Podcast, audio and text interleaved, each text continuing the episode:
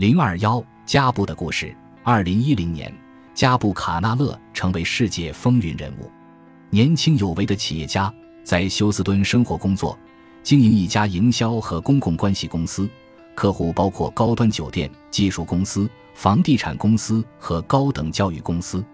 那时他事业成功，交友广泛，身体健康。在一次年度体检中，他接受了一系列检查。包括前列腺特异性抗原筛查，之后他接到医生的电话，告诉他 PSA 指标有点高，于是他去做了一次复查，结果指标更高。泌尿科医生建议加布做活组织检查，但他意识到这是一种创伤性检查，于是拒绝了。医生劝他道：“其实也就扎一下，扎一下就结束，你就可以回去上班了。真正的检查远比扎一下复杂。”加布说：“后来我还是做了这个检查，局部麻醉药不管用。每次穿刺穿过直肠，取下前列腺样本时，我都能感觉到，我觉得要崩溃了。这是我一生中经历的最最难熬的疼痛。我记得当时一直在想，什么时候能结束？太可怕了。一个半星期后，加布身穿运动服，手里拿着车钥匙。”从家往外走时，接到了医院的电话。他的泌尿科医生告诉他，有个坏消息，也有个好消息。坏消息是你有前列腺癌，好消息是能治好。加布听进去的只是你有癌症。泌尿科医生告诉加布，需要手术，我们要把它取出来。前列腺癌手术的副作用包括一段时间的性功能障碍和尿失禁。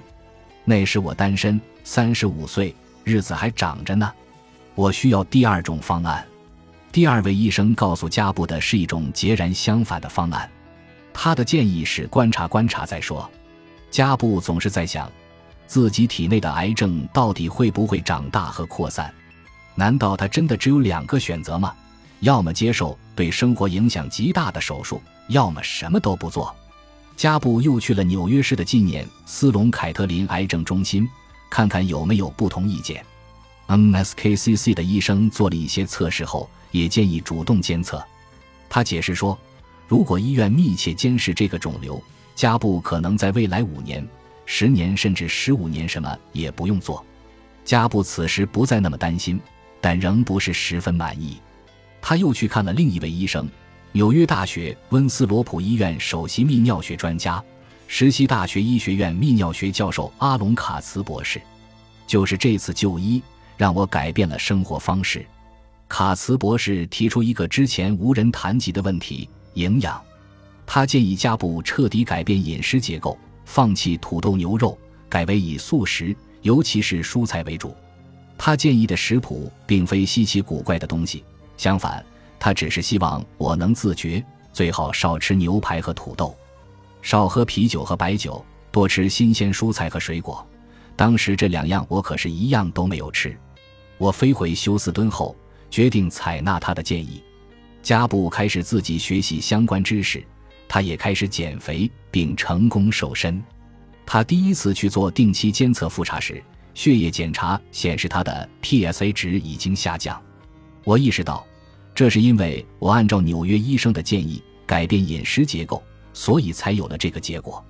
这时我很开心，我知道，毫无疑问。我自己在癌症转归上也尽了一份力，我还要知道更多，我要开始真正去探索生活方式和癌症之间是如何互相影响的。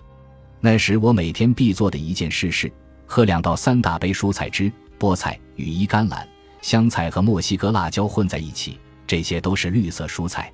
今天，加布已然是抗癌生活的活榜样，也成了我的好朋友和同事。他永远也不会知道是什么原因引发了他的癌症，但是现在他已经达到了目的，处于人生中的最佳状态。通过他的非营利性组织，他将抗癌生活的信息传播给全国的年轻男士和男孩，因为前列腺癌正在侵袭越来越年轻的男性，而他相信前列腺癌的预防比治疗效果更好。